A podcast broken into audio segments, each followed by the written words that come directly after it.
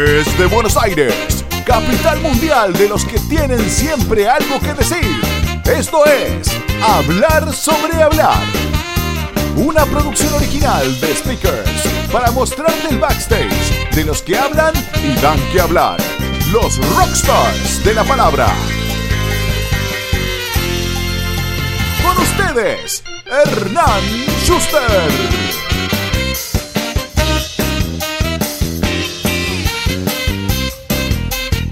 Ella es médica clínica recibida en la Universidad Nacional de La Plata, con un postdoctorado en Columbia University en Nueva York y una especialización en genética y neurobiología psiquiátrica en la Universidad de Barcelona. Trabajó en la Universidad Favaloro, en Fleni y en INECO.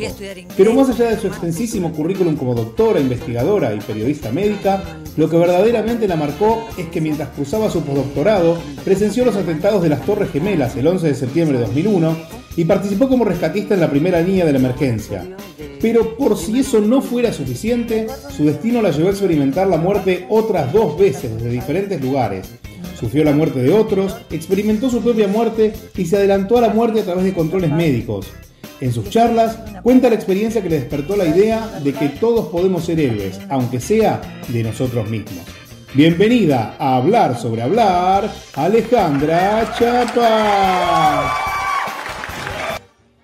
Hola Ale, ¿cómo estás? Bienvenida a Hablar sobre Hablar. Un lujo y un gran placer poder charlar hoy con vos. Hola Hernán, ¿cómo estás? Muy bien. Contenta de estar con vos. Espectacular. Le contamos a la gente que estuvimos casi una hora eh, calibrando los equipos y demás. Así que ya venimos hablando hace rato. Vamos a ver qué nos queda por decir para esta charla. Claro, sí, totalmente. Ya no me acuerdo de qué íbamos a hablar, no me acuerdo, no recuerdo. Bueno, te lo voy a refrescar, así que voy directo y disparo la primera pregunta. ¿Te acordás, Ale, cuándo fue que diste tu primera charla como speaker? sí, tengo un, delay con, lo médico y el speaker porque, o sea, yo daba conferencias en congresos y demás y, las, o ateneos y todas esas cosas que también eran una forma de dar conferencias académicas, ¿no? Y eso creo que viene desde 2005, 2006, por ahí. Capaz que alguna antes. Pero después como, digamos, la primera, yo arranqué, onda, voy con la TED. Así. ¿Así de una? Así. Hmm. Sí. Me llamaron para una TED. Daba, daba otras, por eso te digo, daba conferencias en esto de, de estar hablando, pero era en mi ámbito, ¿no? Claro en mi ámbito que, tiene que ver, tenía que ver con el Alzheimer, con las neurociencias, y también hacíamos, por ejemplo, talleres o charlas a la comunidad, o hacía eventos donde hablaba con un micrófono, no sé, en el Rosedal, ¿sí? porque estaba hablando y le hablaba al público. Pero bueno, digamos que inconscientemente no me sentía un speaker, ¿no? Creía que estaba transmitiendo un conocimiento, a la comunidad para mejorar la salud, hábitos saludables, y venía, lo venía haciendo como en forma natural, pero no consciente de que eso era ser speaker. Para mí era parte de, lo que yo era, de lo que yo difundía salud, ¿sí? o conocimientos en salud, educaba, lo tomaba como parte natural de mi trabajo. Eh, pero me di cuenta que eh, también había hecho periodismo médico, ¿no? O, o por ahí eh, me había pasado estar en audiencias, ya sea en la televisión o en la radio, que eran distintos, eh, o ciertos documentales, ¿viste? cosas que, que vos eras un speaker porque estabas contando una historia y estabas transmitiendo algo y querías dejar algo en el otro. ¿no? Pero sinceramente, la, la charla que me hizo concientizarme de que eso me fascinaba, me sentía plena, era como, como me hizo ver mi hija como un talento ¿no? adquirido, algo que vos haces, te fluye natural y te hace feliz. Eh, fue en la TED, una TEDx, despertando tu héroe dormido y, dije, me di cuenta después, ¿eh? no en ese momento, pero fue tal la, la sensación, primero el estrés porque es una locura, eso también, este, y otra que me causó mucho estrés fue la FACAP también, que era muy cortita. Ah, corto no quiere decir que sea fácil, ¿eh? porque hay que, ta, una historia muy larga, resumirla con impacto, con lo que, oh, Gracias, gracias. Fue difícil esa. Pero Ale, entonces, eh, post 11 eh, de septiembre, obviamente, preparaste la TED contando un poco de tu historia y, hablando de esto del, de despertando el héroe dormido. Y a partir de ahí empezaron a venir charlas en otros lugares que ya te convocaban. ¿Te acordás cuándo fue que cobraste por tu primera charla? Mira, la TED fue en el 2014. Ok. Y, y como speakers, así como speaker ya sabiendo qué era lo que hacía, eh, sí, en el 2000, 2015. Ok, ahí al, toque, digamos, de la TED. Fue como que descubrí que eso me gustaba, me convocaron, porque la verdad que me convocaron para, para, charlas, eh, me explicaron un poco cómo era el proceso, para mí era como ¿sí? entrar a un mundo que no era el mío, no era entrar a, no sé, a Pablo en los lugares donde trabajé, era, bueno, y, y sí, y y la di y después eh, viajé también automáticamente, fue muy loco, pero viajé a países limítrofes y, y, me, y sentí que eso era lo que me fascinaba, ¿viste? Cuando decís, es por acá. Ahora eso era otro camino, ¿no? Que había que, empezar a recorrer, eh, a prepararse, a romper estructuras y animarse, ¿no? Y, y empezar a ver realmente qué quiero transmitir. Porque una cosa era lo académico. Claro que uno era lo que, en lo que trabajaba, lo que creía, lo que quería transmitirle al otro para hacerle el bien desde un lugar saludable de médico, y otro era empezar a contar tu historia, que tu historia tenga impacto en el otro, que el otro se identifique con esa historia desde el lugar donde vivió lo que haya vivido, y, transmitirle, inspirarlos, que era mi, mi, idea, que crean que tienen un potencial que desconocían y que a veces traspasando estas experiencias dolorosas es cuando eh, crecemos, ¿no? Y cuando nos, encontramos a nosotros mismos y, ese poder.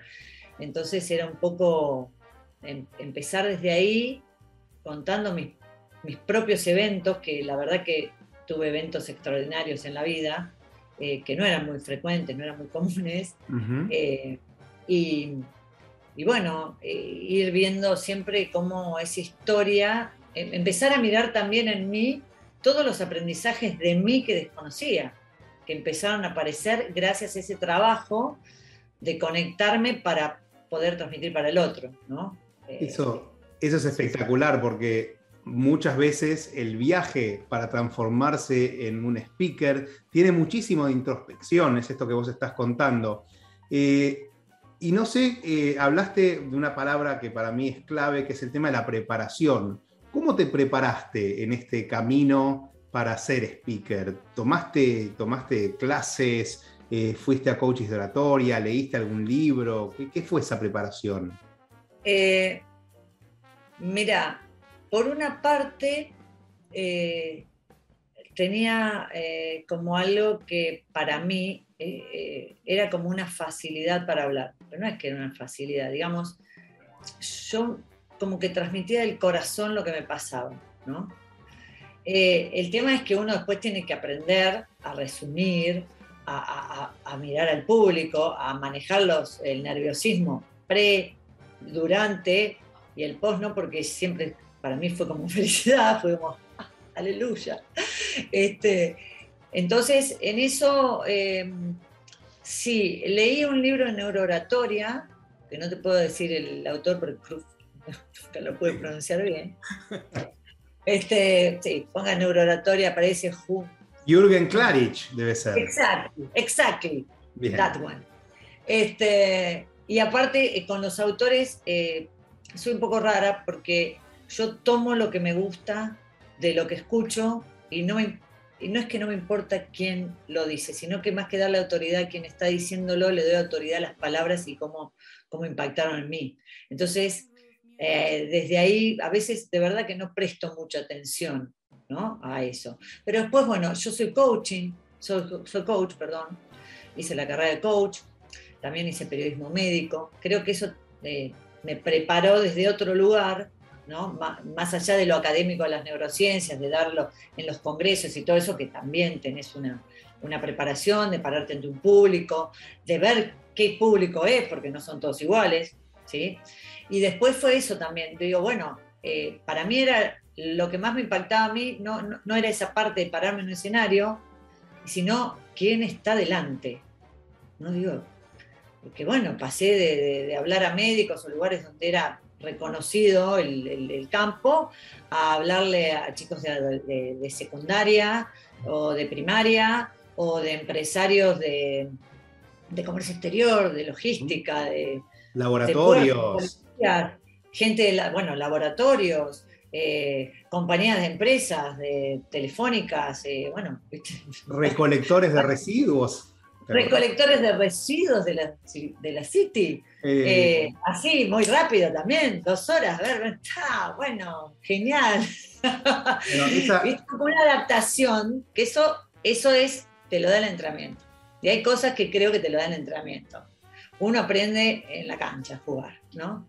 Mirá que quiero hacer un paréntesis ahí y contarle a la gente que está del otro lado viendo, escuchando, que Ale es una gran salvadora de papas, porque eh, en un momento, en plena pandemia, teníamos una de las primeras charlas presenciales en un lugar abierto, con todos los protocolos y demás, eh, y, el speaker que iba a ir, de repente tuvo un problema y no pudo ir. Y, no, y yo me enteré el día, el mismo día a la mañana, la charla era 11 y media de la mañana y yo me enteré a las 9. Y la llamé a Ale, porque además yo sé que vivía cerca del lugar donde, donde era la charla, y le dije, Ale, necesito que me salves, eh, tenemos una charla en dos horas, ¿estás lista? Sí, estoy lista. Y, nos encontramos en el lugar y dio la charla y salió todo bien.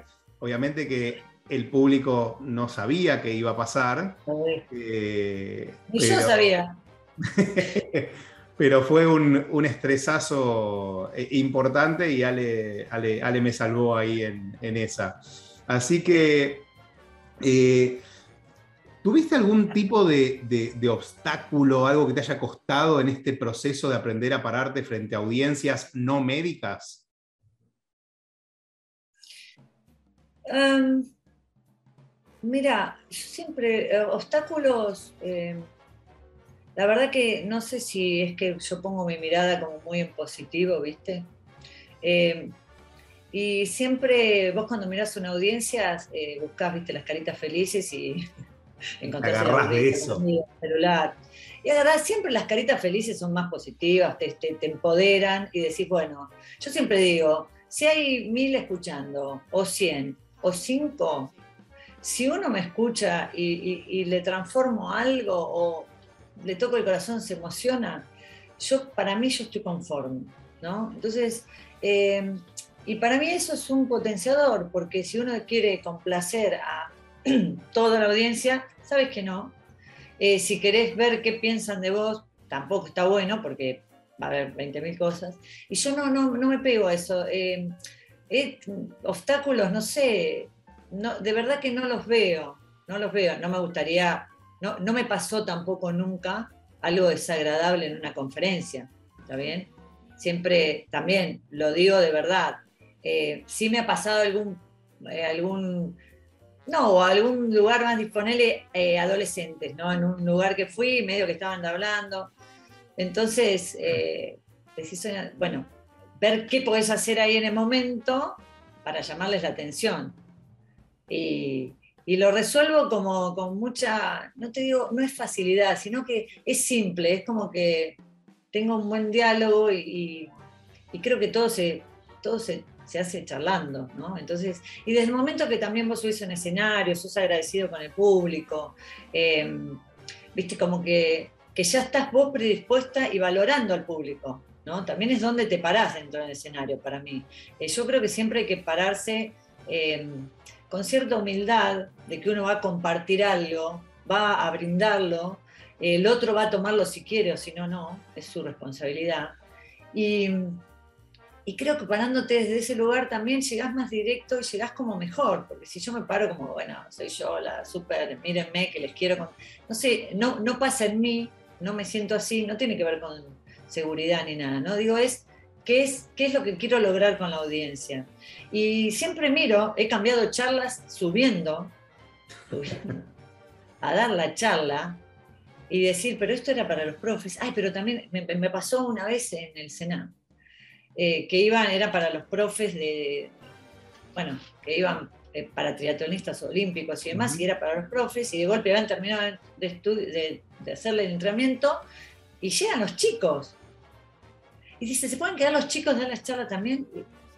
¿Viste? Vos decís, eh. Entonces dije, bueno, a ver, vamos a hacer algo, la vamos a dar.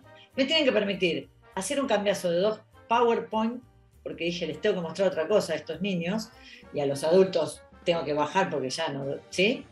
Y entonces va a estar desprolijo eso, pero si no les molesta, porque quiero que vean. Entonces, es adaptarte ahí en el momento. Eh, ¿Sí? Porque si no, no tenía, no tenía sentido la charla. Van nenes así mirándote cuando tenés para, para, viste, algo era de emociones. Eh, y digo, es un lugar ideal, son los chicos, lo que sienten, viste, olímpicos, bueno, la competencia, un montón de cosas.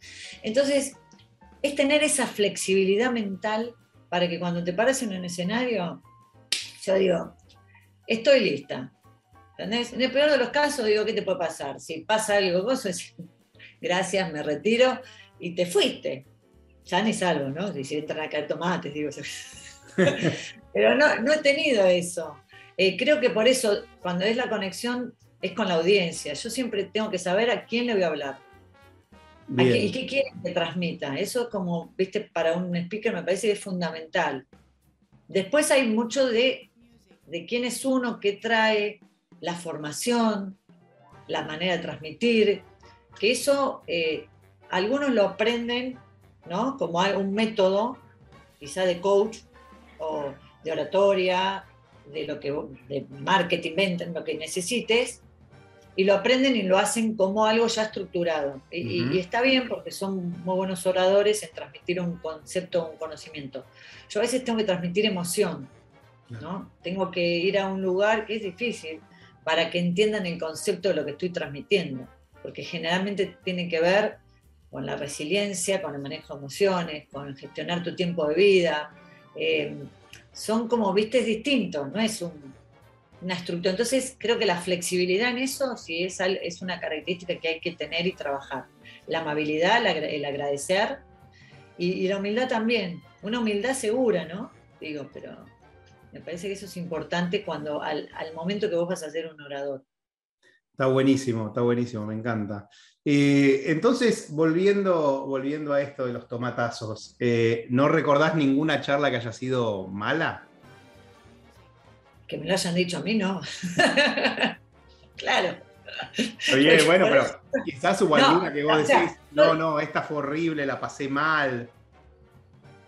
No, al principio era como más exigente, por ahí venía desde la, de yo creer que era inexperta, ¿no?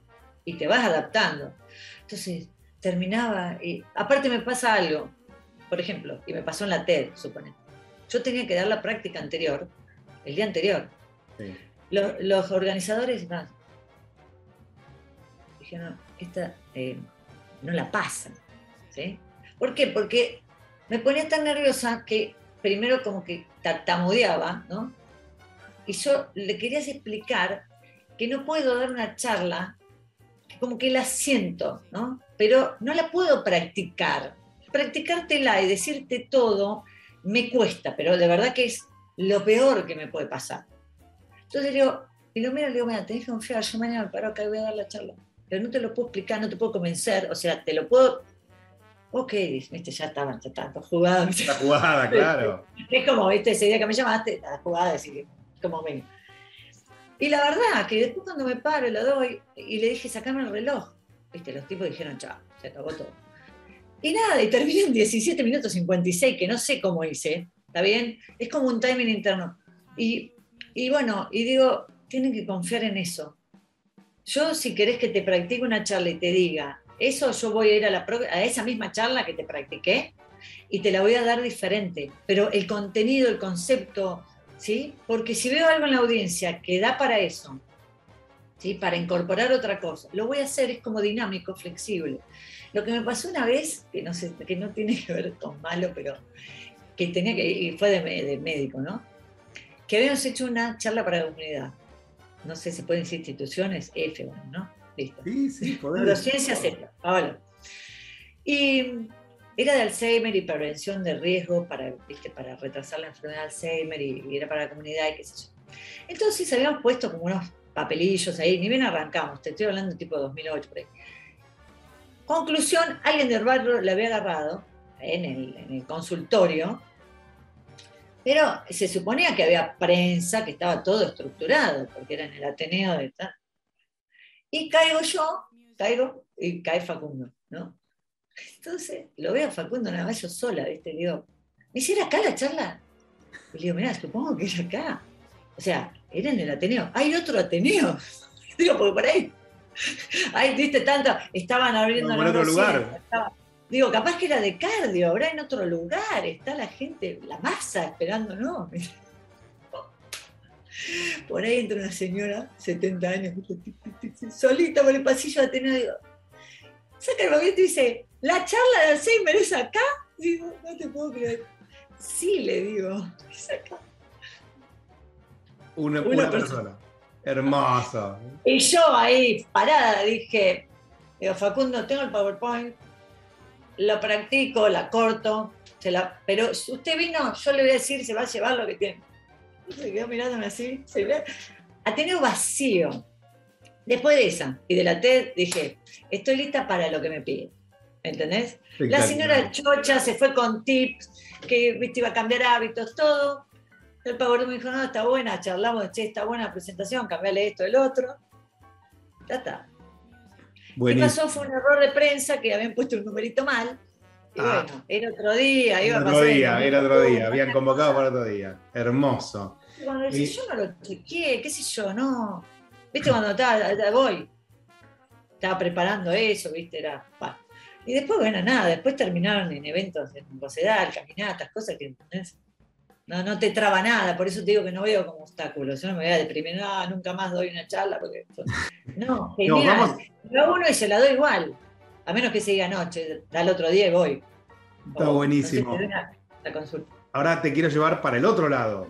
Eh, ¿Cuál fue ese lugar eh, el más memorable, el más raro, el, más, el que más satisfacción te trajo? A nivel charlas, obviamente, ¿no? Sí, eh, eh, y tengo, tengo, había una que di eh, que era todo logística, para, era para comercio exterior,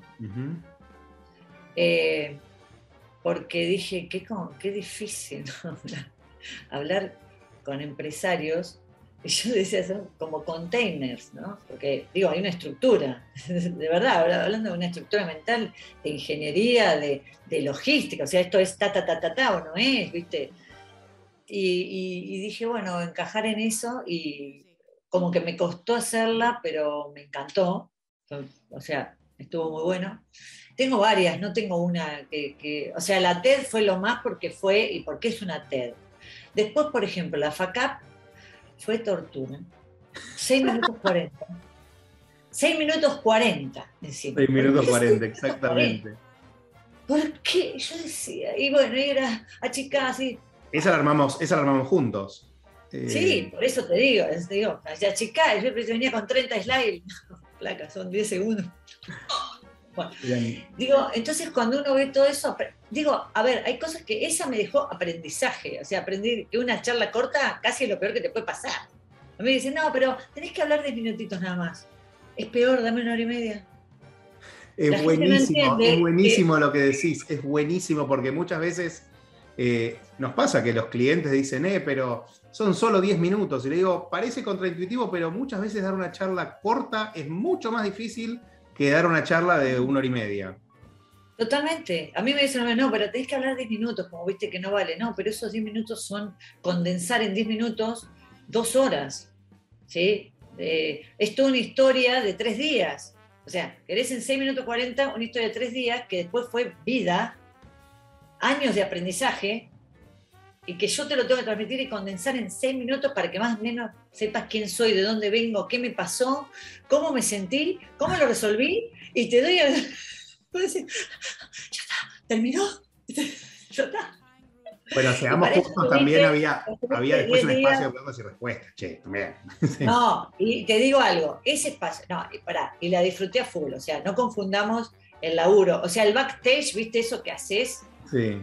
Estás y, a veces para una charla de 10 minutos, de verdad, laburás 10 días. Sí, total, pero Es porque, viste, van cambiando y decís, no, mirá, me parece que va por acá, esto queda mejor, o mejor esto. Y eh, es mucho trabajo que hay atrás. A veces la gente cree que vos te parás y decís, ya la tiene hecha, siempre dice lo mismo. Yo no digo una charla igual, puedo decir los mismos conceptos, pero ninguna de mis charlas es igual. Entonces, eh, las hago personalizadas para lo que necesita esa audiencia. Y, la verdad que para mí siempre, o sea, te diría que todas las charlas son satisfactorias. Algunas me enseñan más a mí y me hacen crecer a mí, porque fue un desafío mayor y digo, che, lo pasé, qué bueno, qué bueno, la verdad, yo siempre creo que soy capaz. Y a veces digo, bueno, pero esto no tengo ni idea, eh, ¿puedo yo dar esto? Religión, medicina y periodismo. Eh, ¿Me dejan pensarlo?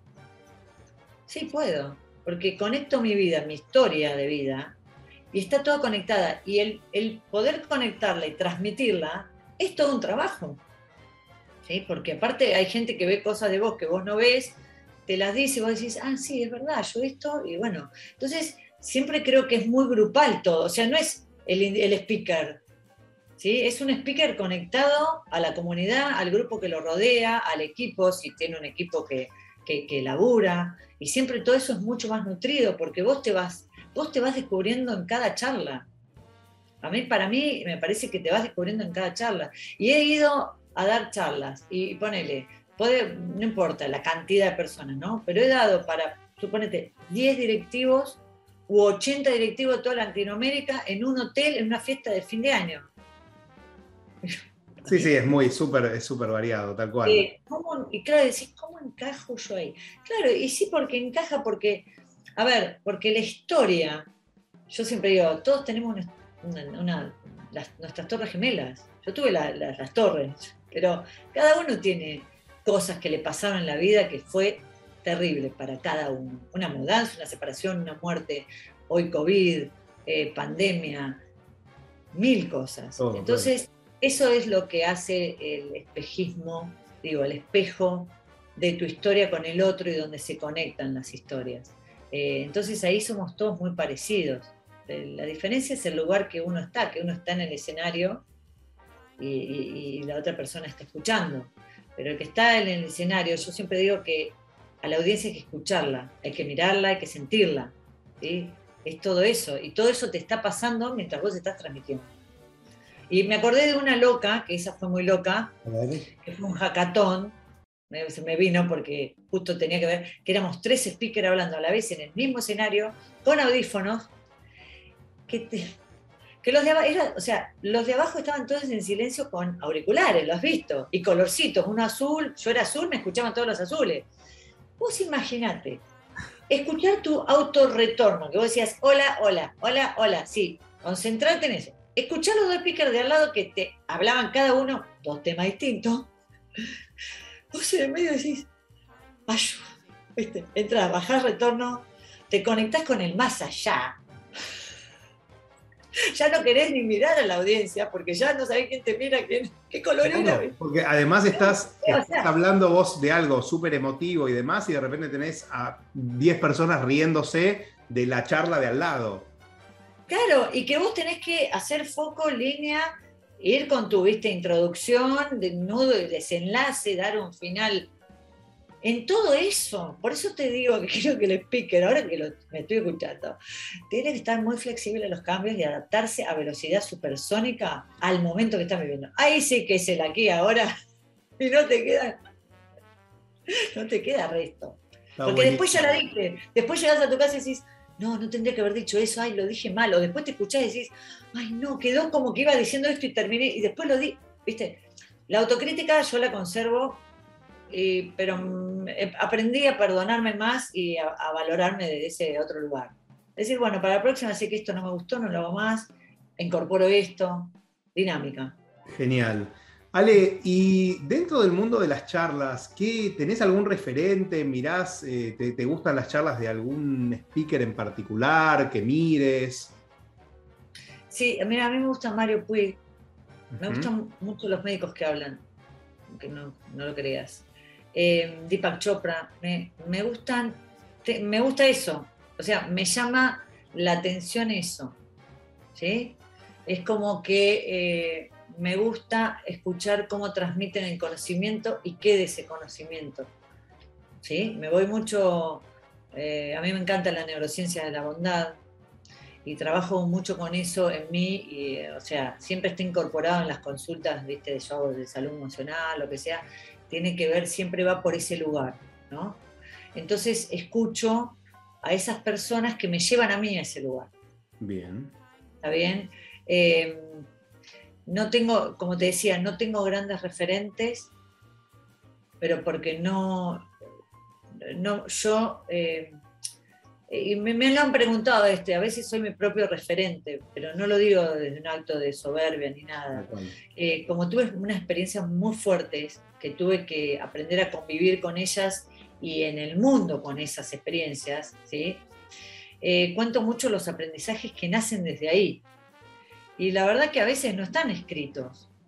¿sí? Entonces, cuando me identifico con otro speaker, y ya te digo, en general tienen que ver con la filosofía, ¿no? que, a mí me, me, atrapa, me atrae del ser, ¿viste? De, ver al ser humano como un todo. Vos pensás que yo vengo de la ciencia de sacar ADN de un tubo de sangre y hacer genotipos.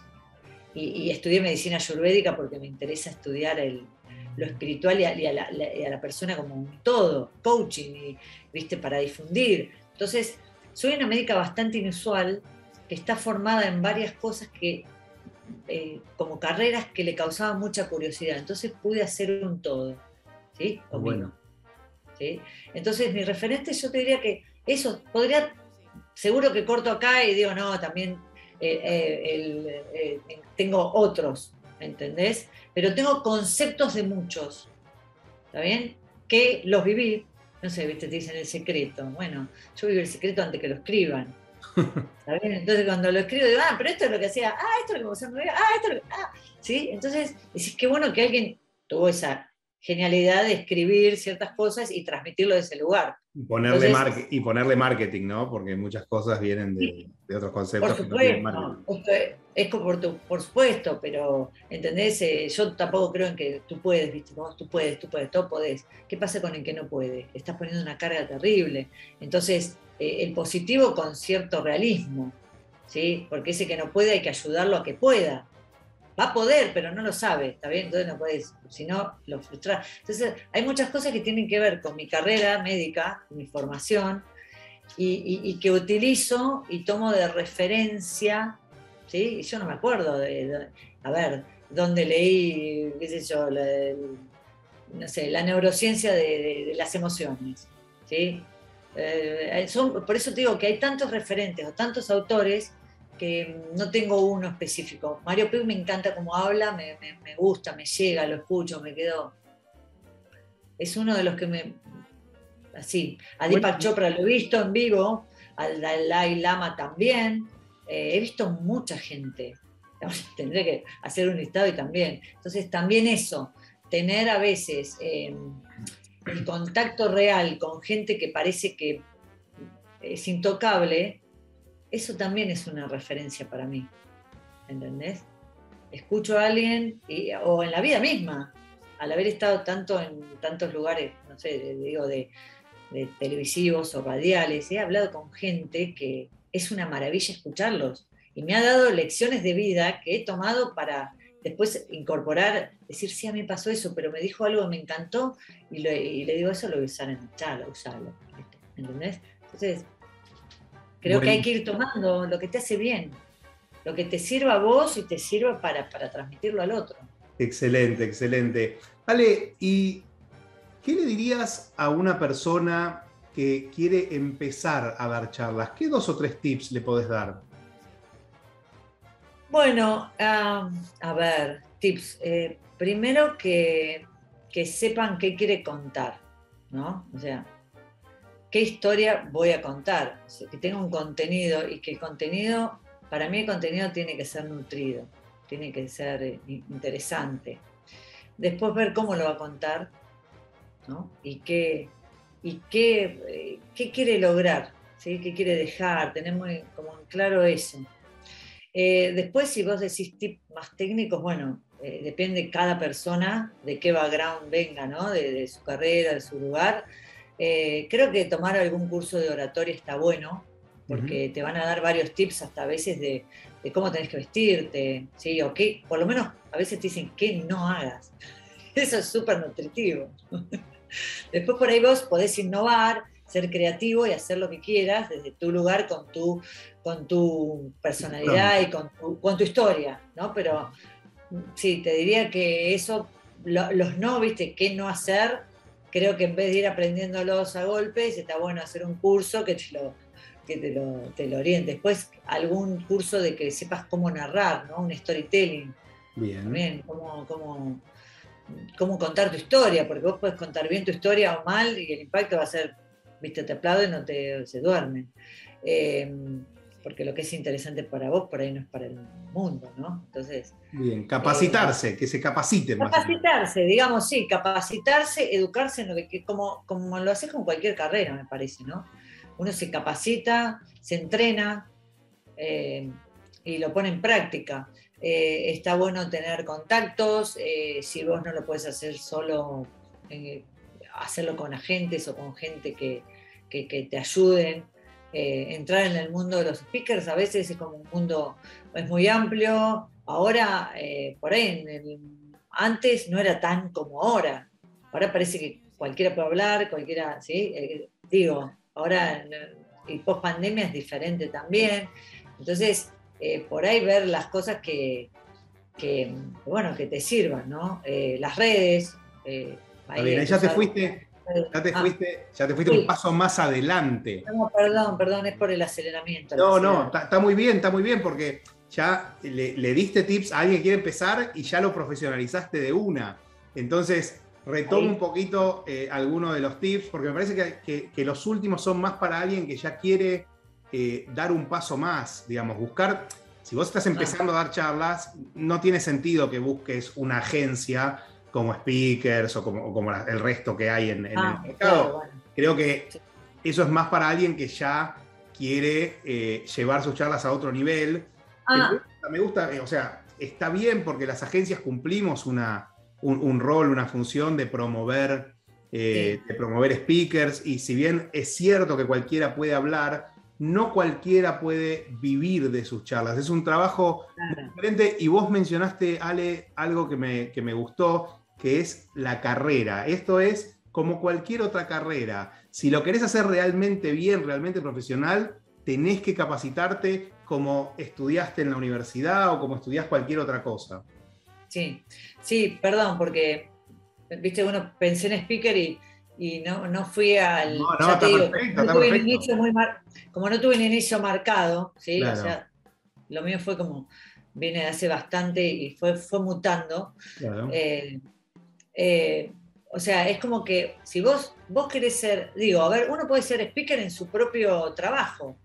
Comunicar una idea, comunicar algo que del mismo trabajo a un grupo de personas para. ¿sí? Entonces, desde ahí creo que hay que empezar a capacitarse. O sea, decir, bueno, ¿cómo puedo hablar en público? Hay mucha gente que tiene timidez, ¿sí? que, entonces, hasta aprender a manejar tus emociones, a aprender, por eso te tenés que conectar con vos para después poder salir para afuera, digo yo, ¿no? Desde tu lugar, desde tu familia, hasta tener una buena conversación. Se, trata de comunicarte mejor, afectiva y efectivamente, como digo yo, porque yo no puedo separar lo afectivo. O sea, en mi personalidad no puedo. Entonces, que sea afectivo lo que digo y siempre tiene un halo de, de afectividad. Entonces, conectarte con vos, por eso, saber qué querés transmitir, confiar en que podés, que tenés la capacidad y que podés hacerlo. Y la otra es animarte, porque la única forma, por eso te digo, es un entrenamiento. Un día te va a salir más o menos, eh, y si tartamudeas alguna vez, no pasa nada. Es como cuando iba a medicina, iba a dar un final, yo tartamudeaba en los finales. En algunos finales tartamudeaba y no, y, no era porque no sabía. Era tal el estresazo. Y de golpe un día un amigo, un colega me dijo, ¿vos te acordás que me iba a dar finales a veces? Y ahora estás hablando ahí como si, yo te veo, no puedo creer, viste, como que...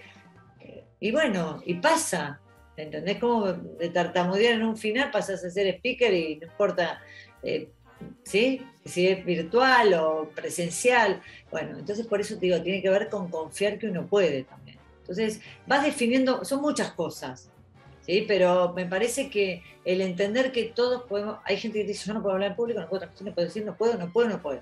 Y es la creencia. Entonces hay que hacer un entrenamiento con uno mismo y por eso te decía todas las otras pausas, pautas. Si vos te parás y improvisás, bueno, hay gente que hace stand-up genial. Yo creo que en un stand-up no sé qué haría. Seguro que hablo algo, pero. Igual ojo porque el stand-up está súper ensayado. Claro, eh, bueno, por eso, ¿entendés? La gente dice, ah, bueno, fue espontáneo. Bueno, hay un ensayo, o sea, son técnicas, eso son técnicas. ¿sí? Una cosa es hablar en un, no sé, en una iglesia, una cosa es hablar en un, en un stand-up, o sea, hay entrenamientos.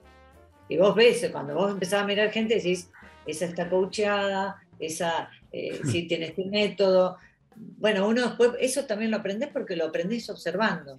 Entonces ahí me sale la medicina, ¿viste? Observar, practicar, ensayo-horror. Esta hipótesis es correcta, mm, refutarla no sirve. Entonces, bueno. el, método, el método científico Chiapa para detectar espíritus y vendehumos. Ale, vamos al PRODE para terminar eh, con este hermoso episodio de Hablar sobre Hablar. Nombre, nombre, mi letra es espectacular. Profesión. Médico. Bien. Bueno, speaker también. Bueno, ahí tengo varias, puedo hacer varias cosas. Pero digamos. Vamos a poner médico. ¿Sos speaker o das charlas? No, soy speaker. Y si tengo que dar charlas, doy charlas también. eh, ¿Con PPT o sin PPT? Justo vos me preguntás eso. Bueno. Eh, ah, tiene que ser eh, ambas. Ambas. O sea, puedo llevar un PPT que no me lo ponen y quedó. ¿sí? con esa de no, es, es, que lo ah. loco, lo, loco de tu, de tu historia en particular es que tiene un montón de riqueza visual, hay un montón de fotos de esa época que le agregan mucha profundidad al relato eh, y, mucho color. Y, bueno, eh, a veces la técnica falla y de repente hiciste una prueba rápida y no te pusieron la presentación y tenés que hablar una hora y media eh, sin nada atrás. Así que puede, puede fallar. Puede haciendo. ¿Qué ah, preferís? lenguaje no verbal, sí, importante. ¿Charla para pocos o charla para muchos? Ah. ¿Para la señora de 70 o para.? Es que mirá, ese prueba no está hecho para mí. Bueno, los dos, pero es que tenés el empate también. Tenés el me medio. encanta con ¿Hay, ¿Hay, empate? Hay en el medio, claro. Ah, claro. Eh, la verdad que con mucha gente me siento cómoda. Y también me siento cómoda con una persona o diez. Bueno, vamos a poner acá en el medio entonces. Eh, la siguiente, ¿micrófono corbatero de vincha o micrófono de mano? Eh, me gusta el de vincha porque. Bien, porque deja, las manos, porque deja las manos libres para hacer. Sí, las manos libres, sí. Perfecto. ¿Escenario clásico o escenario 360? Esos que van dando vuelta. Ah, me podría adaptar, me gusta el clásico porque como que veo para adelante a todos, entiendo que eso de estar en el centro y girando se estila mucho ahora. Eh, no me gusta darle la espalda a nada. ¿eh? Bien, más o menos. E, escenario clásico, entonces va. Eh, clásico, soy más, más, clásica, te diría que soy más clásica, sí. Está muy bien. Guión, esto, de esto hablaste, ¿guion a rajatabla o haz de la improvisación? Eh, voy. ¿Por qué? Empate, porque ninguno de los dos. Bueno. O sea, improvisar de la nada. Tengo más facilidad para, para que me digas un tema y puedo hablar fácilmente, pero no, sin, no el, guion, el guion te diría que no. Está bien, bueno, ahí en el medio, digamos. una columna, una columna vertebral muy clara y después sobre eso vas improvisando dentro de un marco. Claro, con un guion y con. ¿Nervio cero o nervio siempre? Nervio siempre. Está buenísimo. Eh, genial. Sin nervios no hay vida, mira. Y la última, y la última que un poco la, contestaste en, nuestra charla, ¿speaker se nace o speaker se hace? Eh, voy a contestar por mí. Yo creo que se hace eh, por la experiencia. No por la experiencia de hablar, por la experiencia de vida y lo que quieras transmitir. Todos tenemos algo de contar. Me encanta, me encanta. Muy bien, ahí está. Así quedó el pro de este episodio de Hablar sobre Hablar. Bueno, vale. no lo eh, sepas. ¿Cómo, cómo? Aunque no lo sepas, por eso creo que. Está genial. Ale, muchísimas gracias por, por este tiempo. Antes de despedirnos, eh, siempre hago referencia a uno de los grandes oradores, eh, que es Steve Jobs, en paz descanse, que siempre cuando presentaba tenía siempre el one more thing, una cosita más. ¿Tenés alguna cosita más que le quieras decir a la gente que esté del otro lado escuchando, viendo esto? Mm, sí, bueno, a ver, eh, yo tengo como un eslogan que es quiero dejar huellas, no cicatrices, y tiene que ver con la resiliencia, ¿no? Y esas huellas eh, o esas cicatrices, en realidad esas cicatrices son huellas del aprendizaje vivido, ¿no? como un crecimiento postraumático, suponete, post pandemia, post lo que te haya sucedido, que uno lo convierte en un aprendizaje y, salís hecho una persona más sabia, más, más nutrida, más enriquecida. Y creo que más allá de los fracasos que hayas acumulado y demás, ¿no? Y creo que eso es algo que me moviliza siempre a seguir y a estar consciente de qué es lo que quiero ir dejando en este mundo. Y ser coherente con lo que digo, pienso y hago. Eso me parece que es lindo. Y creo, por último, y es una frase que siempre uso, y que es eh, como que uno es el profundo deseo que lo impulsa. Tal como es tu deseo, es tu voluntad. Tal como es tu voluntad, son tus actos.